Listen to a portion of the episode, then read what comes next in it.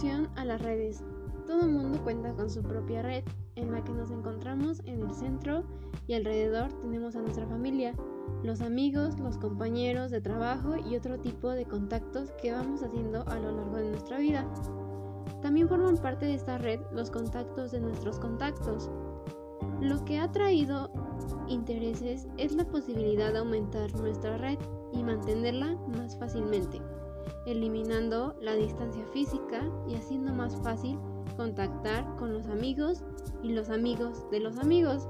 Una red social es un conjunto de personas que interactúan entre ellas de alguna manera, no necesariamente Internet. Por tanto, no es necesario pertenecer o disponer de ninguna cuenta en Facebook o Twitter para pertenecer a una red social. Tipos de redes y sus características. Se dividen en dos grandes grupos. Se hace de esta manera para tener en cuenta una pequeña clasificación de redes sociales para tener una visión general de sus dos tipos. Redes sociales horizontales. Son el tipo de red social generales donde cualquier tipo de usuario puede entrar y participar de ellos, sin tener características comunes, por ejemplo Facebook, Instagram o Twitter. También tenemos las redes sociales verticales. Los usuarios buscan o tienen puntos en común y estas redes sociales sirven para una o varias finalidades concretas a nivel profesional, empleo, network, viajes, etc. Aquí entran al tipo de redes como LinkedIn, Tripwire, SoundCloud, Spotify, Vimeo, etc. Ventajas. Comunicación instantánea. Ofrece compartir momentos especiales y ponerse en contacto con amigos. Oportunidades laborales. En el trabajo, muchas empresas buscan a los posibles candidatos en redes sociales, profesionales como LinkedIn, incluso investigar sus perfiles.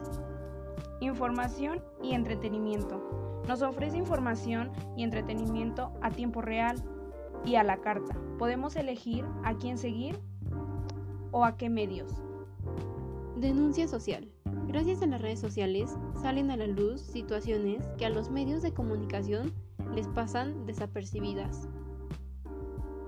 Compartir conocimientos e información. La opción de compartir conocimientos e información puede ser de gran ayuda para actividades formativas.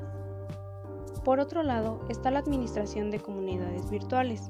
Los principales objetivos de la administración de comunidad son mejorar la visibilidad de una marca o empresa en Internet, mejorar la reputación online a la marca, aumentar los seguidores en las redes sociales, prestar un servicio al cliente más personalizado, conseguir más suscriptores, identificar oportunidades de contenidos, conseguir crear relación con influencers, maximizar las conversaciones. Community Manager. A pesar de lo que muchos puedan pensar, el Community Manager es responsable de una comunidad de Internet. Es una profesión muy compleja y que aglutina múltiples competencias y habilidades. Puede adquirirlas por tu cuenta o acelerar el proceso realizado. Algún programa de información para, para Community Manager, pero lo cierto es que es muy probable que aunque tu perfil sea adecuado para este puesto, debes prepararte a fondo si quieres convertirte en un auténtico Community Manager. Todo esto se debe complementar con conocimientos como diseño de estrategias de gestión de comunidades, evaluación y gestión de procesos, proyectos, herramientas, gestión de crisis, atención al cliente, analítica web, etc. Identidad virtual. Nuestra identidad virtual no tiene por qué ser la misma que nuestra identidad en la vida real. El mundo virtual tiene unas características completamente distintas a la del mundo físico. En el mundo físico nos relacionamos con personas que están presentes en el mismo lugar que nosotros, pero en el mundo virtual podemos contactar a cualquier persona.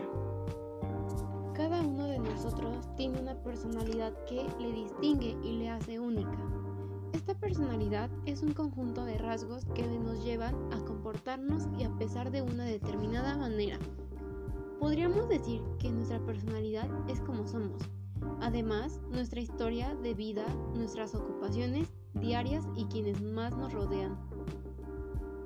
Son parte importante a la hora de definirnos. Todo esto, en su conjunto, nos da un concepto de cómo y quiénes somos, qué es nuestra identidad. Sin embargo, la identidad virtual es más concreta, se basa en momentos particulares, que son aquello en los que estamos conectados a la red. Así podemos crear una identidad virtual que no tiene nada que ver con nuestra personalidad ni con nuestra identidad en el mundo físico. Esto es posible por el anonimato que da Internet. Desde esta posición podemos hacer múltiples actividades, cosas buenas o malas, que no nos atrevemos a hacer en frente del público que nos critica. Las identidades virtuales tienen su origen en las comunidades online de juegos o en la red o de chats.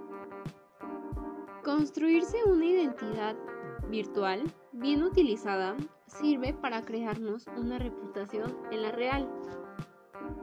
Esto nos sirve para dar a conocer nuestras capacidades y promocionar lo que sabemos hacer, aunque parece paradójico, el anonimato nos da seguridad al mostrar esta nueva identidad virtual. El riesgo que tienen las identidades virtuales es que podemos terminar por confundir nuestra verdadera identidad y dejar de lado nuestra vida real. Entre más tiempo pasamos conectados en el Internet, menos tiempo pasamos con las personas que nos rodean, familia, amigos, compañeros, etc. Esto es todo, gracias por escucharnos. Atentamente, Vania Yael, Fátima Iraíz, Jessica Yasmín y esperemos esta información les sirva de mucho.